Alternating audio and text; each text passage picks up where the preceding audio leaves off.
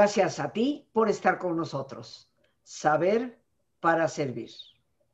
Nuestras raíces, queridos amigos, son de mucha importancia para la vida. Tristemente, hoy en día muchas personas pretenden ignorarlas, hasta sus raíces más inmediatas.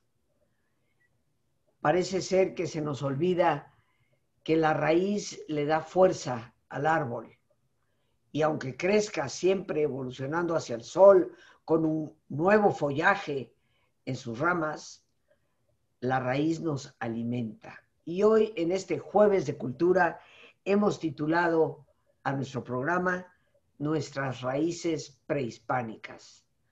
Porque ciertamente todos los mexicanos, el más alto porcentaje de los mexicanos, somos mestizos. Tenemos parte de esta raíz y algunos de nosotros, aunque nos veamos güeritos, como se suele decir, pero cuando también, como lo he dicho, tu familia tiene 300 años de vivir en la península de Yucatán, pues ciertamente que a lo largo de tantos siglos el mestizaje ocurrió. Y por lo tanto, lo prehispánico es parte de una herencia maravillosa que todos los mexicanos hemos heredado y gran parte de todos los habitantes de América Latina.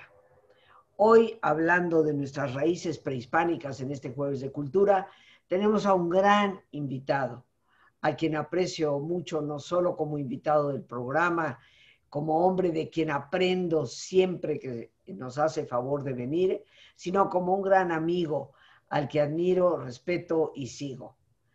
Él es el maestro Enrique Ortiz, historiador, conocido de todos ustedes. Y una vez más, Enrique, muchísimas gracias por estar atendiendo a esta invitación que te hemos extendido y por enriquecernos en este jueves de cultura con tu conocimiento.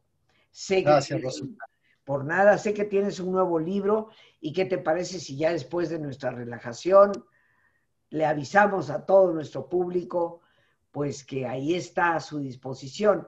Pero antes de entrar en ello, pues tú eres el conocedor. ¿Cuáles son nuestras raíces prehispánicas? Cuéntanos.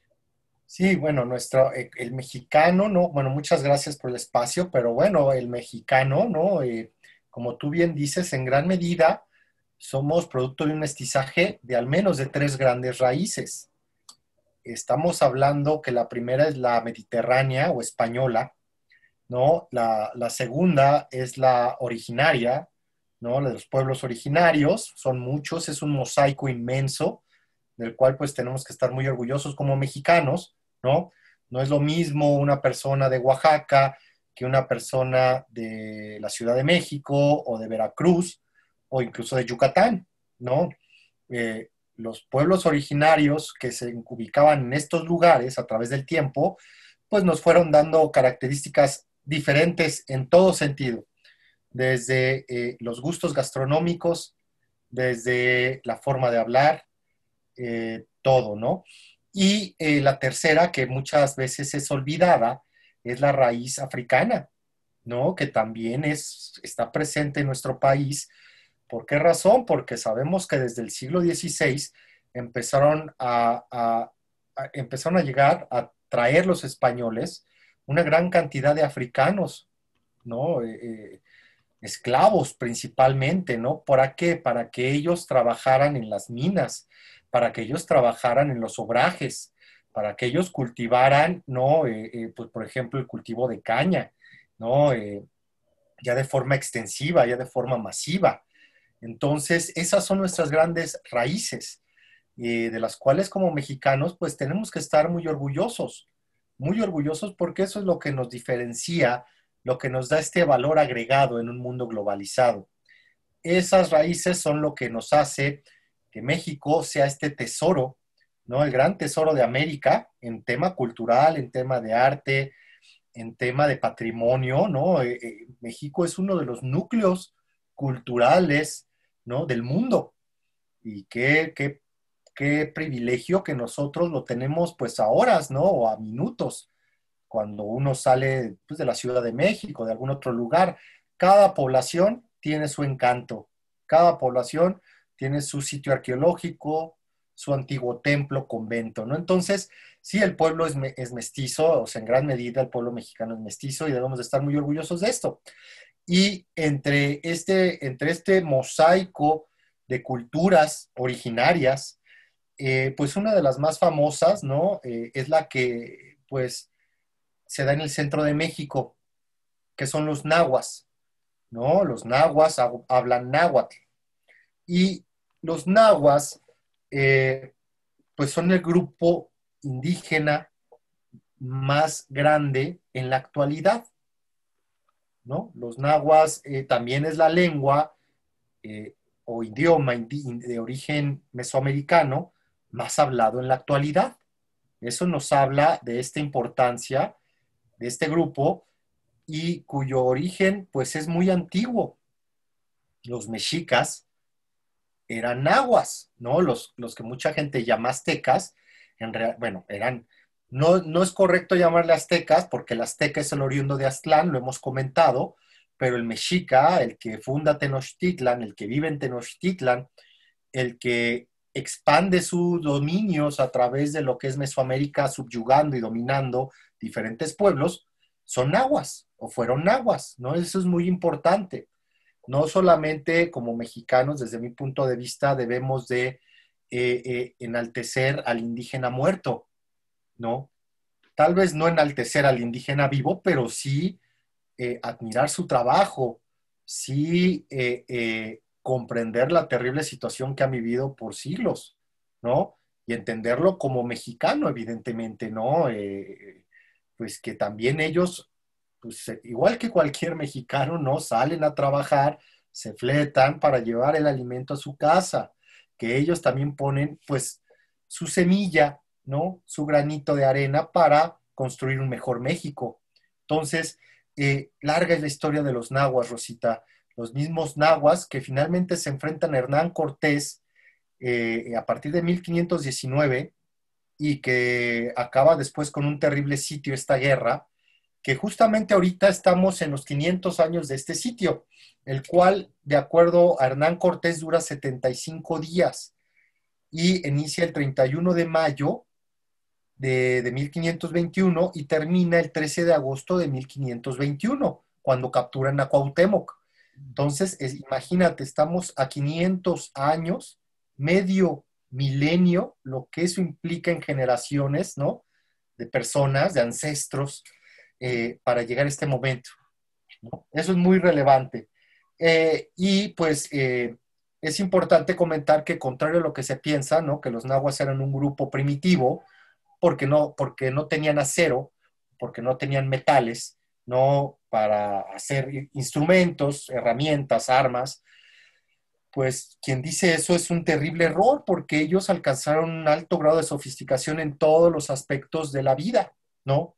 Las leyes, por poner un ejemplo, ¿no? En mi nuevo libro, del cual eh, voy a comentar el título para que la gente vaya ubicando de qué es, El mundo prehispánico para gente con prisa, publicado por Planeta hace un par de semanas, pues podemos encontrar, ¿no? Información sobre las leyes y los castigos de Tenochtitlan. Y es algo que es muy importante que como mexicanos, mexicanos reflexionemos en la actualidad, por ejemplo, que eh, en, ese momento, en, aquellos años las leyes eran sumamente estrictas y el que no las respetaba, o sea, ahí sí no había impunidad, ¿no? Que es uno de los grandes problemas de nuestro país. Ahí no había impunidad, el que el que se saltaba las trancas era castigado y había castigos ligeros y castigos pues, que implicaban la ejecución. En aquellos años, por ejemplo, la ebriedad. Algo importante antes de entrar a este tema de la ebriedad. Eh, las clases altas, los nobles y los gobernantes, los, los nobles, ellos eran un ejemplo de la sociedad. Los que dirigían la sociedad tenían grandes derechos, por ejemplo, tener concubinas, por ejemplo, vestir de algodón, por ejemplo, eh, ser invitados al palacio del gobernante, ¿no? Eh, portar plumas, portar jades, oro. pero así como ellos tenían esos derechos, también tenían responsabilidades porque era un ejemplo para la sociedad, no como ahora, ¿verdad? Que ahora los políticos son el mal ejemplo de la sociedad.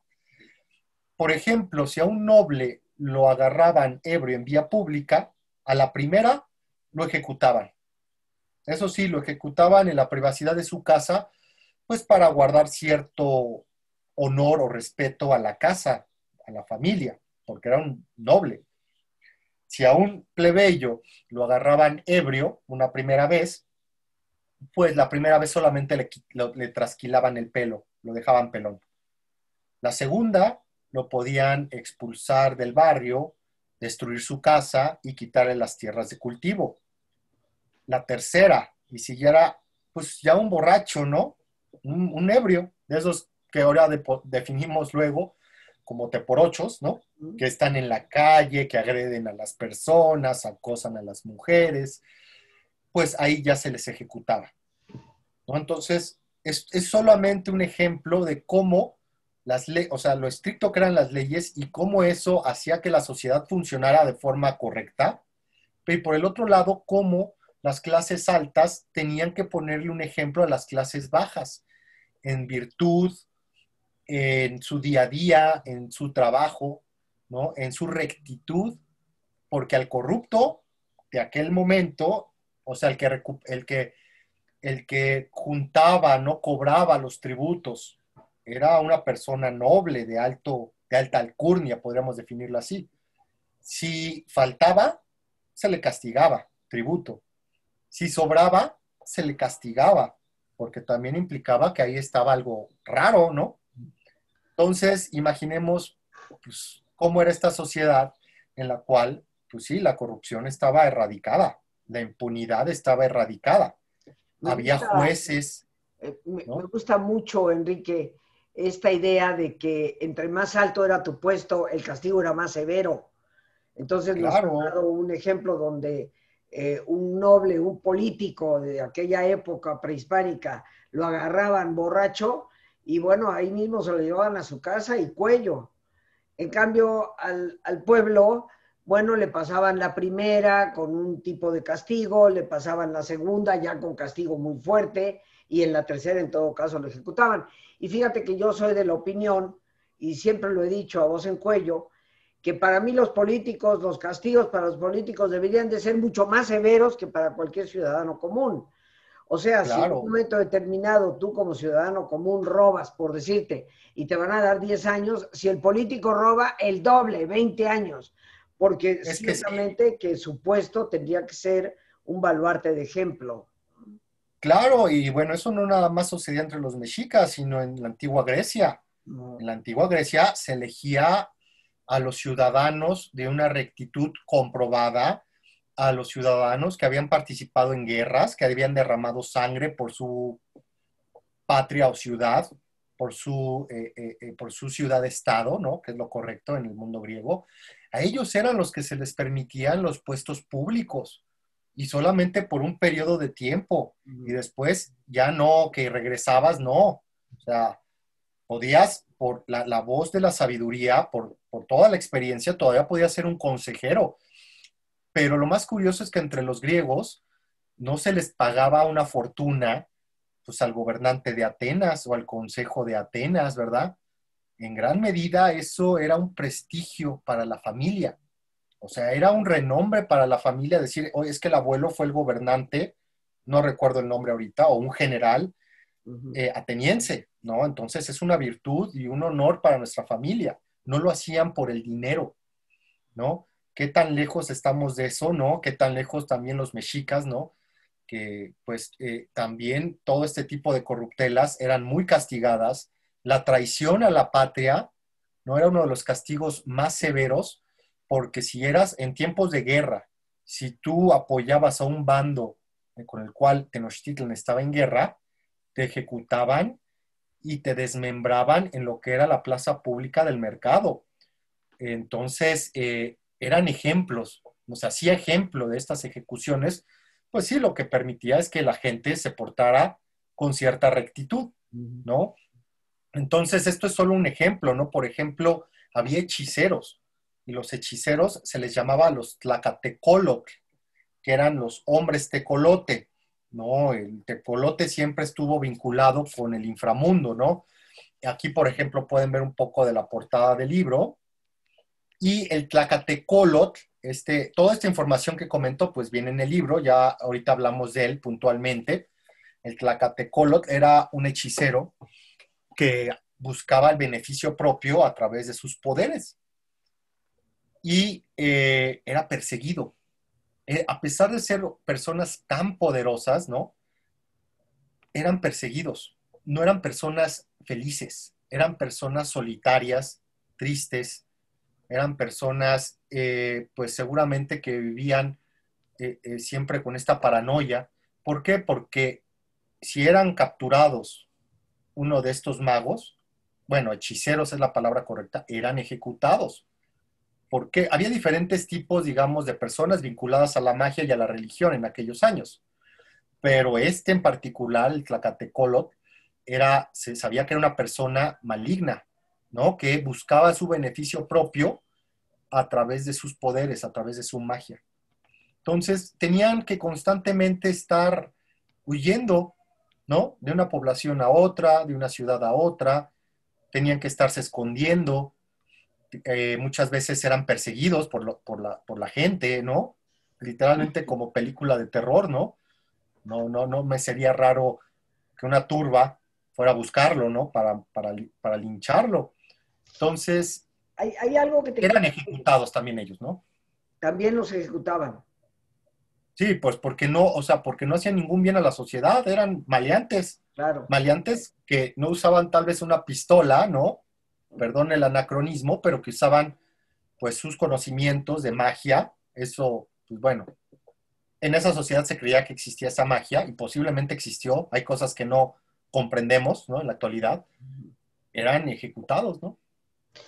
Eh, te quería preguntar, en esto del mundo prehispánico, este, Enrique, independientemente de que te has enfocado en los nahuas, pero en términos generales, por lo menos en lo que es Mesoamérica, la parte que nos corresponde a nosotros, que podríamos tomar desde, los purépechas, eh, todo el mundo nahua, eh, los eh, zapotecos, totonacas, bueno, la, raíz madre de los olmecas, y los mayas con sus diversas poblaciones y diversos idiomas dentro de ese mundo prehispánico, ¿había cosas en común? O sea, ¿hay cosas en común entre el maya, el náhuatl, el mixteco zapoteco, el totonaca? Sí, sí, es lo que, lo que López Austin ha llamado el núcleo duro, ¿no?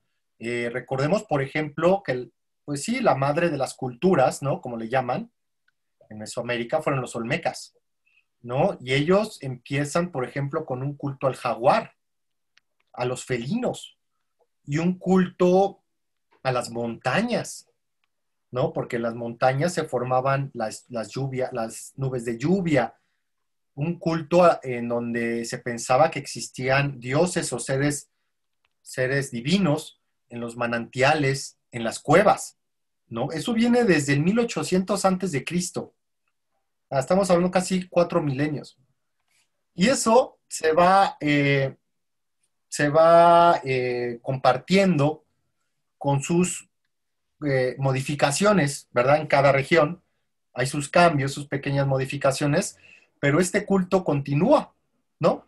Y el culto a la montaña, por ejemplo, llega a Teotihuacán y ahí hacen las pirámides, lo que llamamos, lo que coloquialmente se conoce como pirámides, ¿no?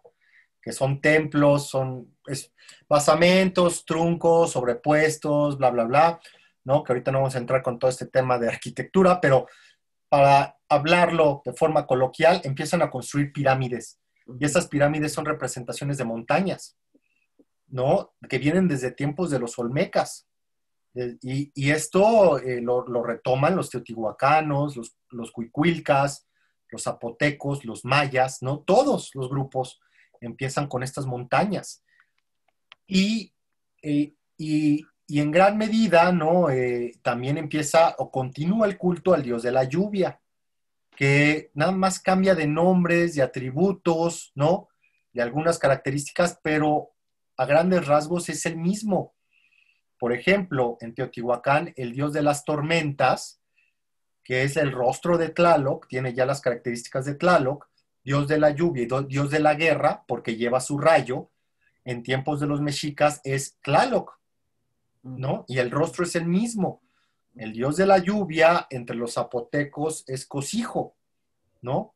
Cambian ciertas características, eh, ciertas características de estos seres, pero la esencia es la misma, ¿no? Y la comida, ¿no? Por ejemplo, el cacao, pues eso ya se consumía en Teotihuacán, también se consume entre los mayas, se consume en Tenochtitlan, el valor de las plumas de, Quetzal, el valor de la piedra verde en general, ¿no? Serpentina, jadeíta, eh, eh, eh, todas estas, ¿no? Pues es lo mismo, es un valor superior que incluso el oro en todas las culturas mesoamericanas. Entonces, comparten en gran medida características. ¿Por qué? Porque sus orígenes, en gran medida, pues podríamos definirlo de forma muy general, pues que es la, es la cultura olmeca. Eh, entre los mayas, pues los mayas vienen desde el preclásico, ¿no? Casi de la misma antigüedad de los olmecas. Y ellos van desarrollando su cultura. Teotihuacán, pues influyó en toda Mesoamérica, compartiendo su religión y, su conocimiento, incluso astronómico. Entonces, sí, en gran medida eh, comparten ciertos rasgos. Ciertos rasgos. Eh, ¿Qué te parece, mi querido Enrique? Nos vamos a un ejercicio de relajación brevemente y regresamos para retomar nuestro tema. Amigos, como siempre, pues les invito a que se pongan cómodos y si les es alto, si les es posible hacer el alto completo, el alto total, pues qué mejor que cerrar sus ojos en una posición cómoda y con los ojos cerrados. Toma conciencia de tu respiración, del entrar y el salir del aire en tu cuerpo. E imagina cómo al inhalar así como llevas oxígeno a tus células, inhalas también serenidad para tu mente. Al exhalar, así como tu cuerpo se libera de toxinas, imagina cómo en ese aire que sale también te liberas de todas las presiones y todas las tensiones. Respira profundamente y relaja tu cuero cabelludo. todos los músculos que cubren tu cabeza.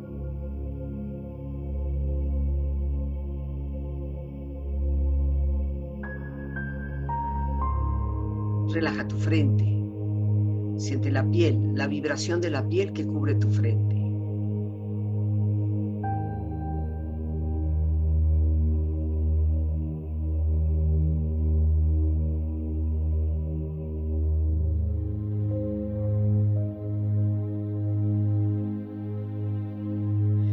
tus párpados, los tejidos que rodean tus ojos.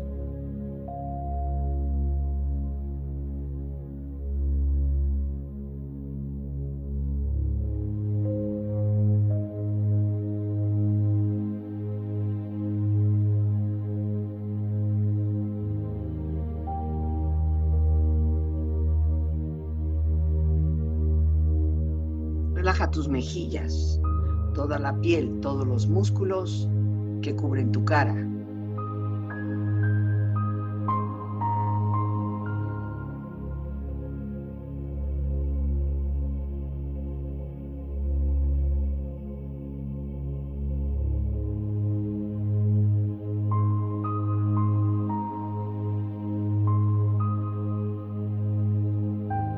Relaja tu cuello y tu garganta. Siente su flexibilidad, equilibrio, balance.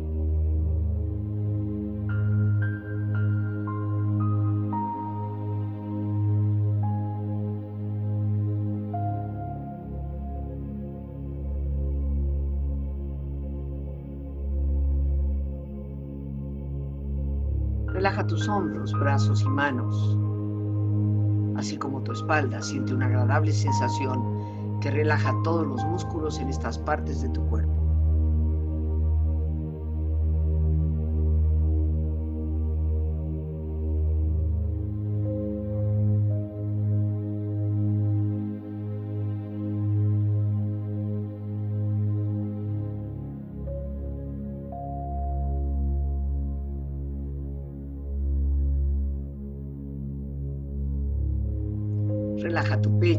Exterior e interiormente, relajando todos los músculos, imaginando a todos tus órganos internos funcionar rítmica y saludablemente.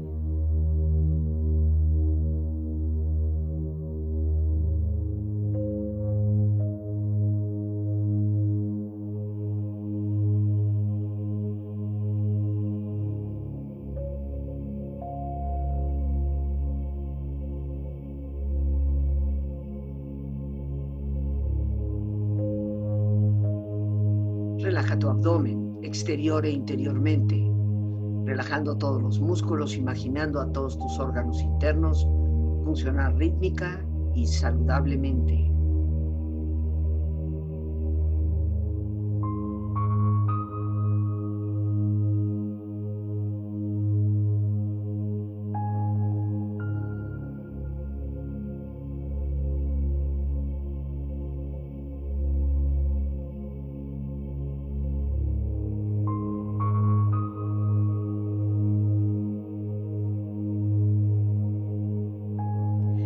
Tus muslos, tus rodillas, siente la piel, la vibración de la piel que cubre estas partes de tu cuerpo.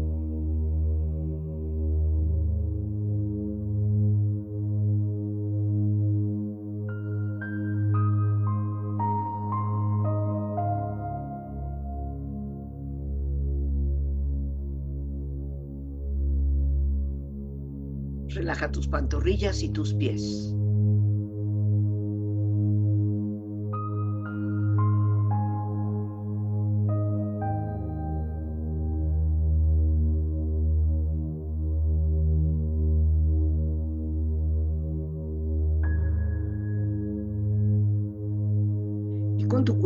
Profundamente relajado, proyecta en tu mente la imagen de un lugar ideal para el descanso. Imagina los colores, los sonidos, los aromas. Es una escena de belleza y paz. Siente estar ahí.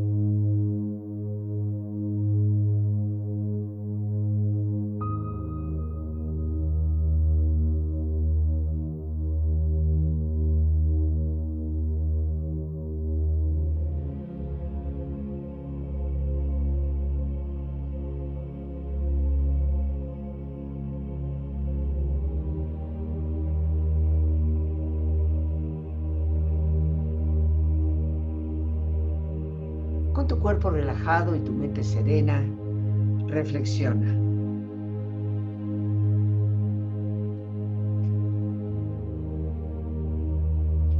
Arrancaron nuestros frutos, cortaron nuestras ramas, quemaron nuestro tronco, pero no pudieron matar nuestras raíces.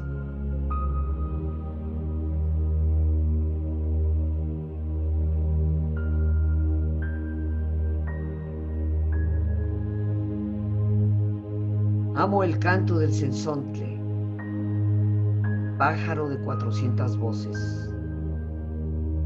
Amo el color del jade y el enervante perfume de las flores. Pero amo más a mi hermano, el hombre.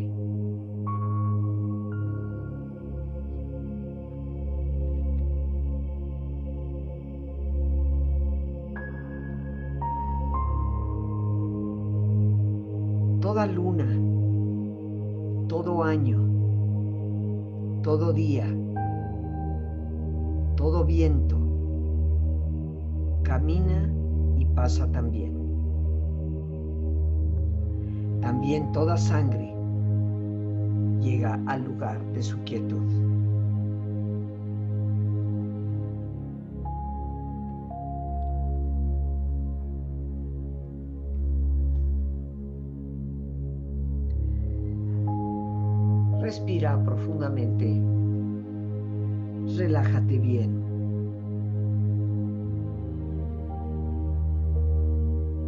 Y con esta experiencia empieza lentamente a estirarte, brazos, manos, piernas y pies, moviendo tu cuello, bostezando si lo deseas, haciendo que tu cuerpo retome su nivel de actividad habitual hasta muy lentamente abrir tus ojos. ojos abiertos, bien despierto, muy a gusto, bien descansado y en perfecto estado de salud, sintiéndote mejor que antes. Regresamos, queridos amigos, con nuestro gran invitado, el maestro Enrique Ortiz, hoy hablando sobre nuestras raíces prehispánicas. Y bueno, ciertamente, mi querido Enrique, eh, creo que en todas las culturas prehispánicas hay hilos que los entrelazan, que nos hablan de algún origen en común, que no podemos todavía acentuar como absoluto, pero que se sospecha a través del estudio de antropólogos, arqueólogos, historiadores, y de cómo ciertamente tenemos raíces comunes desde el centro de México, la zona eh, michoacana, hasta pues Honduras, en donde los mayas penetraron hasta por allá. Pero sabemos que tu libro ha sido publicado. Cuéntanos un poquito dónde podemos conseguirlo. Y pues, me enseñaste a mí hace unos momentos las ilustraciones. Ah, claro, Rosita. Eh, pues sí, aquí lo, acá yo también lo tengo, ¿no? Es el título es El mundo prehispánico para gente con prisa de Editorial Planetas. Eh, ¿De qué va este libro? Pues bueno, se trata, como lo dice su título, eh, de compartir el mundo prehispánico, la vida cotidiana, sobre todo de los mexicas, ¿no? De los nahuas, también llamados, eh, aunque erróneamente aztecas, pero los mexicas, cómo era la vida cotidiana en Tenochtitlan. De eso va el libro. Y vean los colores, ¿no? Está fabulosa la edición y tiene ilustraciones de Urbano Mata. Les quiero compartir. Vean, por ejemplo, por acá. Aquí, por ejemplo, Huitzilopochtli, lo podemos ver. ¿no? Tiene ilustraciones muy fabulosas, me encantan, Atlaloc. Y se trata de un libro, pues como lo dice su título, para gente con prisa, ¿no? Es gente que de repente pues se le complica, ¿no? Ponerse a leer la obra magna de Fray Bernardino de Sagún, de mil páginas, no tiene ni el tiempo, ni la paciencia, ni las ganas, ¿no? De, echarse un libro así.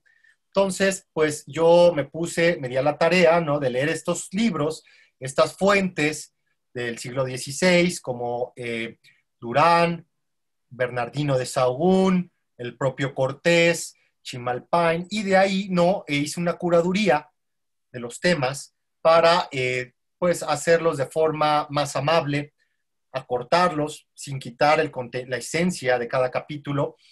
Entonces, este es un libro que van a leer de forma muy ágil, que lo van a disfrutar en gran medida, que es muy importante, y cuyo principal objetivo es acercar la historia mesoamericana, ¿no? Si es que podemos definir que exista una historia mesoamericana, pues a la gente, al público, a los mexicanos, ¿no?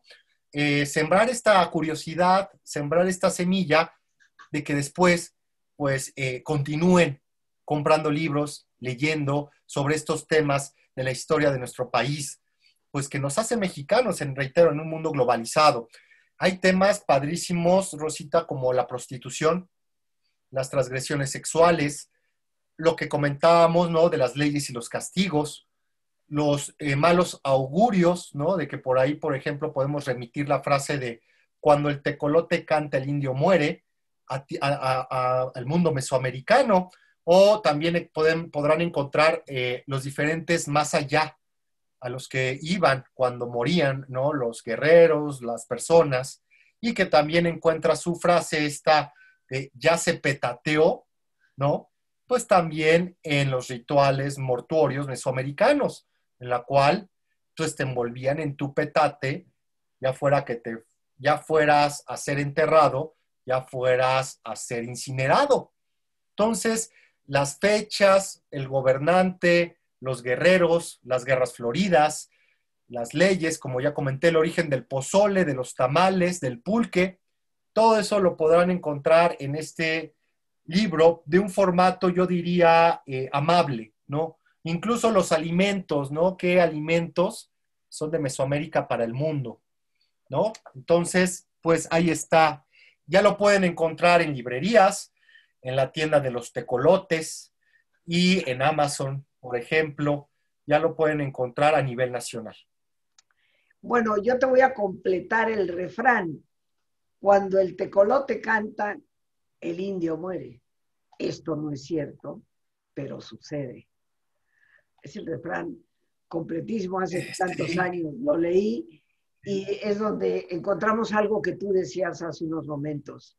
Nos resulta muy fácil eh, prejuzgar, criticar, eh, dudar de la validez de ciertas tradiciones o costumbres, pero en realidad lo que conocemos, inclusive de la misma ciencia, es una gota en el inmenso océano del saber. Y ciertamente que conocer nuestras raíces nos ayudaría bastante más a comprendernos a nosotros mismos. Y, creo que, bueno, yo recomiendo definitivamente la lectura. Yo esta, eh, esta misma tarde la estaré empezando, queridos amigos, porque ya, ya estoy adquiriendo el libro a través, afortunadamente, de la versión digital que se encuentra en Amazon, porque como ustedes saben, pues mis ojitos ya no me permiten la lectura habitual, lo sabroso de tener el libro en la mano, ¿no? Pero existen otros medios y, ya eh, te lo estaré comentando, Enrique, pero recomiendo definitivamente la lectura, conozco el trabajo Enrique y ojalá nos interesemos cada vez más por conocernos a nosotros mismos. Hoy que estamos en crisis, Enrique, eh, yo diría en una crisis sociopolítica muy fuerte. ¿eh? yo creo que retomar precisamente esta tradición eh, de, aplicar la ley, de no admitir la impunidad ni la corrupción, pues viene desde nuestras más antiguas raíces. Tristemente por no conocerlas se nos han ido olvidando. Y así como la lex romana la ley de los antiguos romanos, del imperio romano, penetró todas las constituciones del mundo hasta la actualidad, pues ojalá que la ley de los mexicas del antiguo mundo de nuestras propias raíces eh, penetre en cuanto a su rectitud, en cuanto a su reconocer que entre más arriba estás, más obligaciones tienes de dar ejemplo y de ser una persona correcta. Yo te quiero felicitar, mi querido Enrique, por este libro. Un éxito más para ti, indudablemente. Y bueno, te estoy conminando a que sigamos conversando eh, prontamente en este programa. Claro que sí, Rosita. Eh, muchas gracias por la invitación. Eh, y bueno, espero disfrutes el libro, así como las personas que ahorita nos están viendo, pues que le echen un ojo y disfruten de esta lectura. Y bueno, me pueden encontrar en mis cuentas, ¿no? Para comentarme qué les pareció. La voy a dar, ¿no? Es en, Twitter y en Instagram, arroba Cuauhtémoc con H, guion bajo 1521, cuentas culturales, históricas, ahí me pueden encontrar, me podrán decir si les gustó o no les gustó. Y bien, y gracias Lore, porque ella inmediatamente está poniendo tus redes ahí al pie para que podamos localizar también al espejo humeante. El de Facebook, claro. Así es, ¿verdad? Enrique, una vez más, mil gracias por tu presencia en el programa. Gracias por traernos el tema de estas raíces nuestras prehispánicas que debemos conocer cada vez más. Que la vida te siga dando esa lucidez y que nos sigas enriqueciendo a todos. O sea que ya estás comprometido a regresar pronto. Claro que sí. Un gusto y excelente tarde. Muchísimas gracias, mi querido Enrique. Y bueno, amigos, nos despedimos dando gracias a Dios que nos permite compartir este espacio. Gracias a nuestro gran invitado, el maestro Enrique Ortiz. Gracias a nuestra productora Lorena Sánchez y a ti, el más importante de todos, una vez más, gracias. Muchísimas gracias por tu paciencia al escucharme, por ayudarme siempre a crecer contigo. Que Dios te bendiga.